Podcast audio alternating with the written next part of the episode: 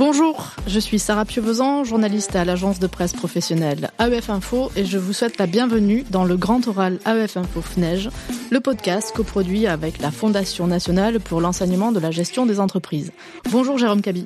Bonjour Sarah. Jérôme, vous êtes le délégué général de la FNEJ et tous les deux, nous vous accueillons pour ce nouveau rendez-vous hebdomadaire de l'été à retrouver sur toutes les plateformes de podcast, sur le site d'AEF Info et sur celui de FNEJ Média en accès libre.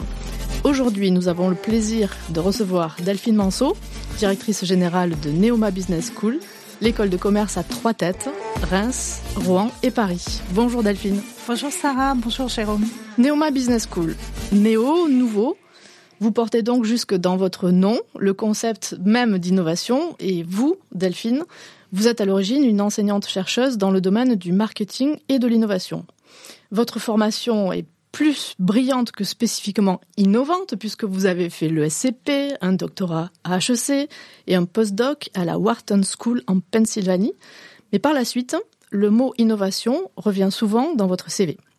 En 2009, vous écrivez avec Pascal Morand le rapport pour une nouvelle vision de l'innovation, qui vous est commandé par Christine Lagarde, alors ministre de l'économie, et dans lequel vous plaidez pour stimuler davantage la capacité d'innovation des entreprises, au-delà des questions de R&D, en faisant une plus large place à la créativité et aux innovations d'usage. À la suite de ce rapport, vous créez au sein de l'ESCP l'Institut pour l'innovation et la compétitivité I7, un lieu de réflexion académique qui analyse l'impact des pratiques d'innovation en entreprise sur la compétitivité. Et puis, entre 2015 et 2019, vous faites aussi partie des experts du groupe Recherche, Innovation et Sciences auprès du commissaire européen Carlos Moedas. En 2017, vous êtes choisi pour prendre la direction générale de Neoma, où vous appliquez scrupuleusement les recettes des théories de l'innovation, puisqu'il n'aura échappé à personne que Neoma s'est fait une spécialité de tester et d'inventer des pratiques émergentes, en particulier en matière de pédagogie. Alors ma première question, Delphine Manceau, c'est simple, c'est quoi pour vous une institution académique innovante? À quoi la reconnaît-on? Alors une institution académique innovante, c'est une institution, d'abord ça fait partie de l'essence même des institutions académiques de s'intéresser à l'innovation, puisque la recherche nourrit l'enseignement et donc conduit à s'interroger sur les pratiques des entreprises et sur ce qu'on va enseigner. Donc ça fait partie de notre identité. C'est vrai qu'à Neoma, nous sommes allés plus loin ça fait partie de notre positionnement. Hein. Notre ambition, c'est de donner à la jeunesse les clés du monde de demain grâce à une éducation innovante. Donc ça fait partie vraiment de notre mission. À quoi on reconnaît une institution innovante?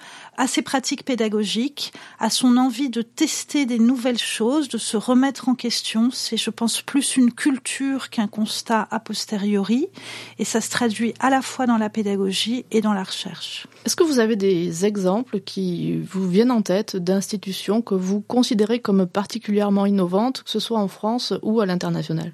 Oui, alors Imperial College est reconnu pour ses pratiques innovantes, euh, à la fois en matière de pédagogie, mais aussi dans le, les disciplines et le croisement entre les sujets tech et les sujets de management.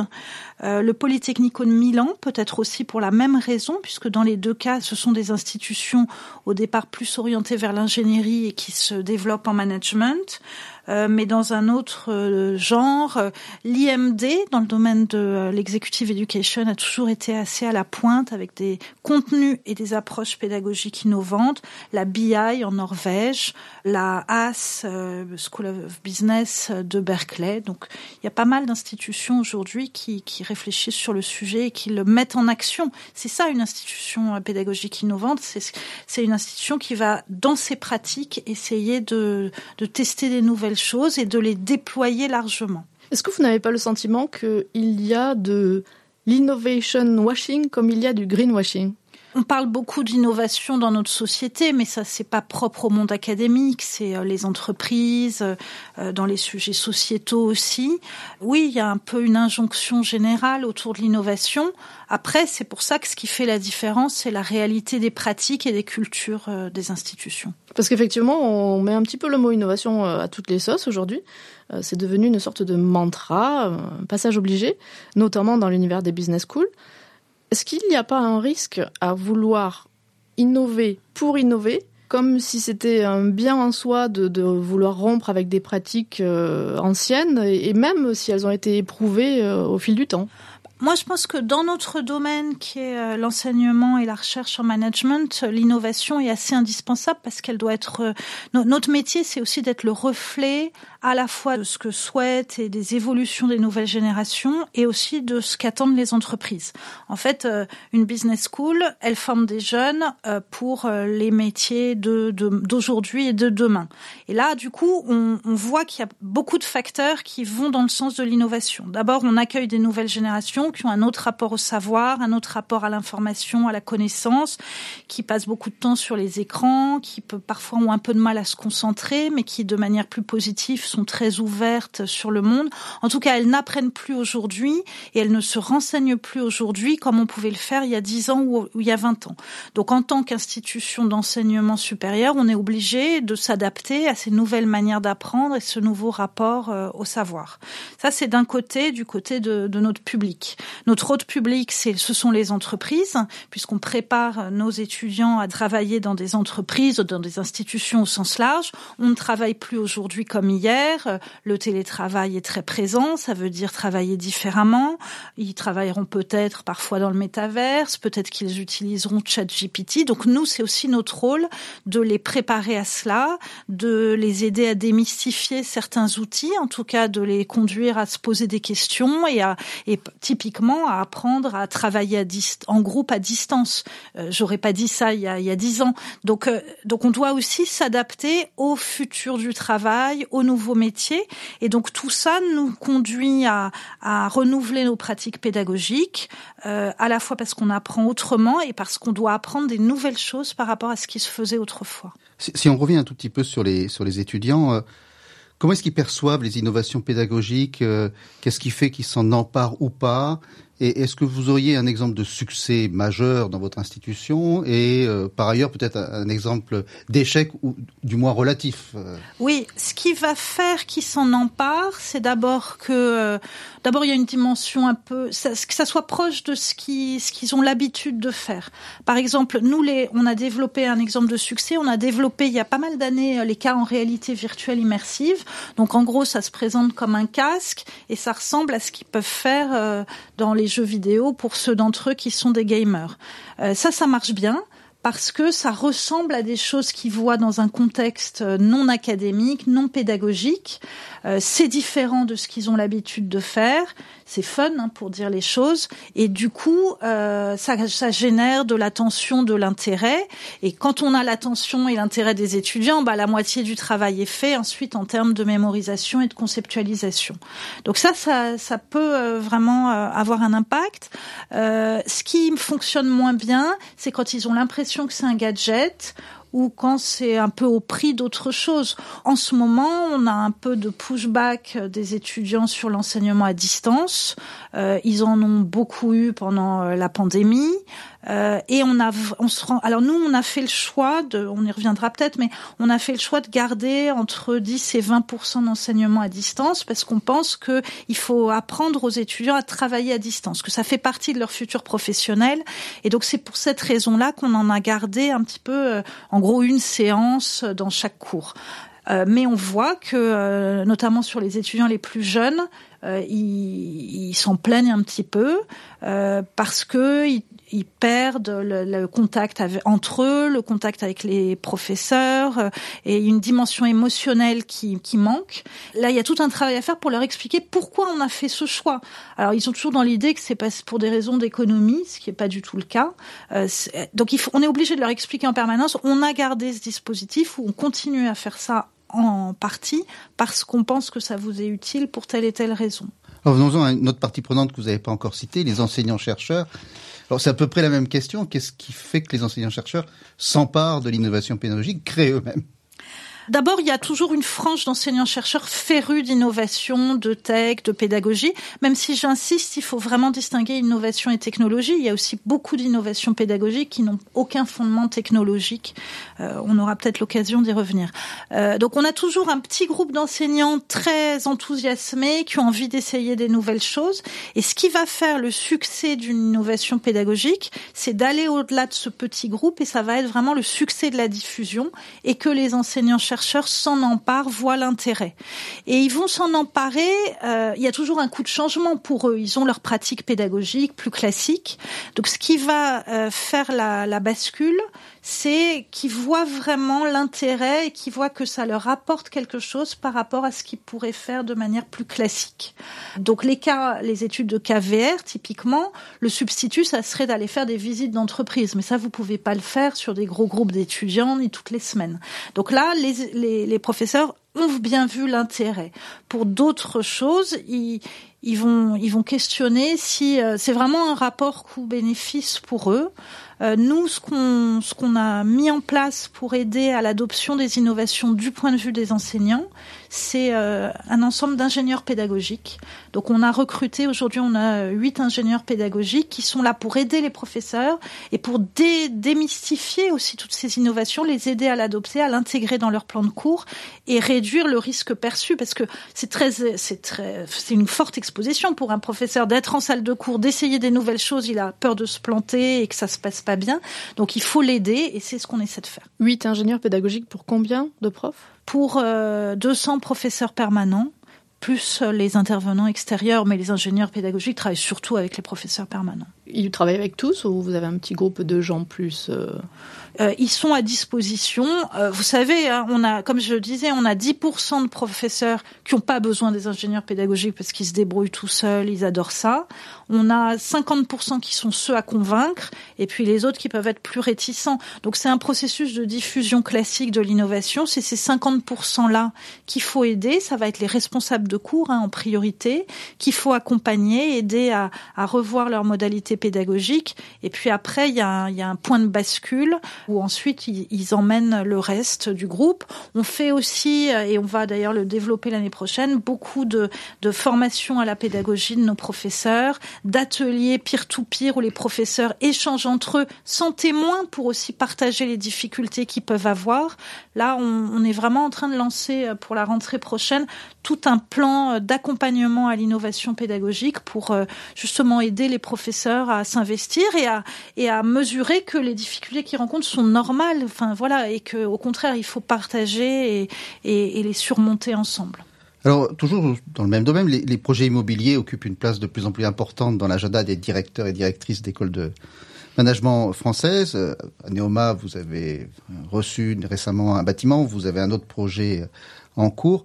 Comment vous avez intégré l'innovation pédagogique dans la conception des, des, bâtiments? Bah, Ce qui est vraiment important, quand on construit un bâtiment, c'est pour 30 ans ou 50 ans. Et si vous me demandez comment on enseignera dans 30 ans ou 50 ans, je serais bien incapable de vous répondre. Donc je crois que ce qui est important sur l'immobilier, c'est de ne rien figer c'est de garder beaucoup de flexibilité. Donc par exemple, euh, écarter complètement les chaises et les tables et les chaises euh, scotchées au sol, enfin clouées au sol comme on pouvait en avoir, les amphis en gradin, tout ce qui va figer les choses et avoir au contraire des espaces très modulaires partout, que ce soit les salles de classe, mais aussi tous les espaces de coworking étudiants. Ce qu'on a fait aussi, c'est qu'on a plusieurs types de salles pour euh, être euh, pour s'adapter aux différentes situations pédagogiques. Voilà, donc c'est c'est vraiment ça l'idée de au plan immobilier, c'est que le le bâtiment soit là pour euh, s'adapter à la pédagogie et qu'il ne soit pas une contrainte et empêchant des choses de se faire. D'accord. Alors, l'innovation pédagogique, est-ce que c'est un enjeu de concurrence entre les écoles? C'est-à-dire qu'on a parlé des étudiants, mais là, si on parle des futurs étudiants ou étudiantes, est-ce que c'est perçu par, euh, par ce futur public? Pas beaucoup je pense que quand les étudiants passent les concours ou choisissent leur école, ils n'ont pas forcément en tête le fait que Neoma est très à la pointe de l'innovation pédagogique. Par contre, ils ont une certaine image. Et c'est vrai qu'aujourd'hui, notre image est très associée à l'innovation. Euh, innovation de contenu, innovation pédagogique, innovation euh, sur d'autres plans. Je pense que c'est une image générale qui va jouer. Je ne pense pas qu'ils soient forcément au courant qu'on a tel et tel type d'innovation pédagogique. Alors je reviens sur votre structuration et d'une certaine manière sur la façon dont vous avez appliqué des théories que vous avez peut-être étudiées par, par le passé. Vous avez structuré à Neoma vos équipes dans le but de favoriser l'innovation, mais ça reste un petit peu abstrait pour nous. Est-ce que vous pouvez nous décrire la façon dont vous êtes organisé et dont ça fonctionne au quotidien? Alors, les théories de l'innovation euh, distinguent très clairement ce qu'on appelle exploration et exploitation. Exploration, c'est être en mesure de tester des nouvelles choses, d'ouvrir le champ des possibles en ayant en tête que 50 à 80% de ces, de ces euh, nouveautés euh, seront des échecs. nous, on a, donc ça c'est le volet exploration, et puis il y a l'exploitation ou la diffusion. Une fois qu'une idée explorée s'est avérée pertinente, de la diffuser le plus possible en interne pour qu'elle soit adoptée. Donc on a adopté cette structure ambidextre, comme dit la recherche. La recherche parle d'ambidextrie organisationnelle autour de l'innovation, euh, et, et c'est ce qu'on a fait. On a un, un, learning lab qui est en charge d'explorer, qui essaye des nouvelles choses en permanence. Combien de personnes? Une dizaine de personnes.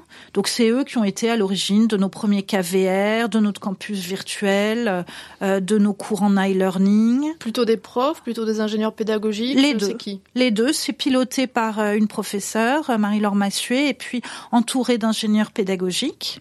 Et elle dépend de la DGA digitale Bon, parce que c'est vrai, une grande partie de cette innovation est digitale. Aujourd'hui, elle teste des choses sur comment utiliser l'intelligence artificielle plutôt en soutien du professeur. Et donc euh, voilà. Donc ça, c'est l'exploration. Et puis on a l'exploitation. Donc euh, là, une fois que ça a été validé, comment faire en sorte qu'un grand nombre d'enseignants adopte ces pratiques. Et ça, c'est côté DGA faculté. Il y a une direction qui est la direction de la pédagogie, qu'on a appelée direction de la pédagogie innovante pour marquer euh, les choses, et dont le job est, au contraire, de travailler avec les professeurs. C'est pour ça que c'est dans la DGA faculté. Travailler avec les professeurs, diffuser, les accompagner. Donc là aussi, des ingénieurs pédagogiques, mais qui n'ont pas le même profil, euh, et qui sont vraiment là euh, pour accompagner les professeurs dans la conception de leurs cours, de leurs modalités pédagogiques. Donc on a on a vraiment appliqué là nos théories, euh, enfin les théories de l'innovation. Après c'est aussi beaucoup sur la, la culture, hein, euh, la culture interne. On diffuse beaucoup les bonnes pratiques. Là je le disais, on lance beaucoup de séminaires et d'ateliers auprès des, des enseignants euh, pour euh, sur ces sujets-là. Et puis le dernier point, c'est que on applique aussi nos pratiques de recherche au sujet de pédagogie. Par exemple, quand on a développé les cas en réalité virtuelle, on a fait euh, euh, des enquêtes auprès des étudiants pour savoir euh, comment ils avaient perçu cela avec des séries de questionnaires. On a fait une approche qu'on a appelée néopédagogie, tout est néo chez nous, néopédagogie après le Covid, pour voir justement si on gardait l'enseignement à distance et dans quelle proportion. L'idée, c'était pas de comparer les vertus de l'enseignement à distance et en présentiel, ça tout le monde l'a fait plein de fois mais c'était plutôt de se dire quelles sont les situations où l'enseignement à distance s'est avéré plus pertinent, plus performant que, que ce qu'on aurait fait en salle de classe, puisqu'on avait été obligé de passer à distance, mais dans quel cas c'était mieux euh, que ce qu'on aurait fait en salle de classe? On a interrogé euh, euh, plus de 100 étudiants, plus de 50 enseignants, des enseignants permanents, des enseignants-chercheurs, mais aussi des intervenants extérieurs. Et à partir de là, on a identifié une liste de bonnes pratiques pour aider aussi les professeurs à, à élaborer leurs cours futurs. Et vous avez fait des travaux de recherche dessus. Voilà, publication à la clé. Oui. Parmi les innovations les plus médiatisées portées par Neoma, ces deux ou trois dernières années, donc figure le fameux métavers avec votre campus virtuel qui a été parmi les premiers du genre, euh, y compris à l'international, je crois. Euh, bon, deuxième au monde. Deuxième au monde. Mais en quelques mois, l'aura du métavers c'est un peu affadi. Vous avez parlé d'échec tout à l'heure. Comment est-ce qu'on gère un échec ou un semi-échec d'une innovation dans laquelle on a quand même beaucoup investi de temps et d'argent? Bah, Moi, je qualifierais pas notre campus virtuel de semi-échec. Euh, il continue à avoir euh, ça. Alors, c'est sûr que pendant le Covid, euh, voilà, on parlait que de ça. En plus, on parlait beaucoup de métaverse. Aujourd'hui, on en parle moins, mais il a toujours ses usages. Simplement, justement, euh, ce qu'on observe, c'est que c'est pas une innovation qui va tout faire ou qui va se substituer à, tout, mais on va associer une innovation à certains usages.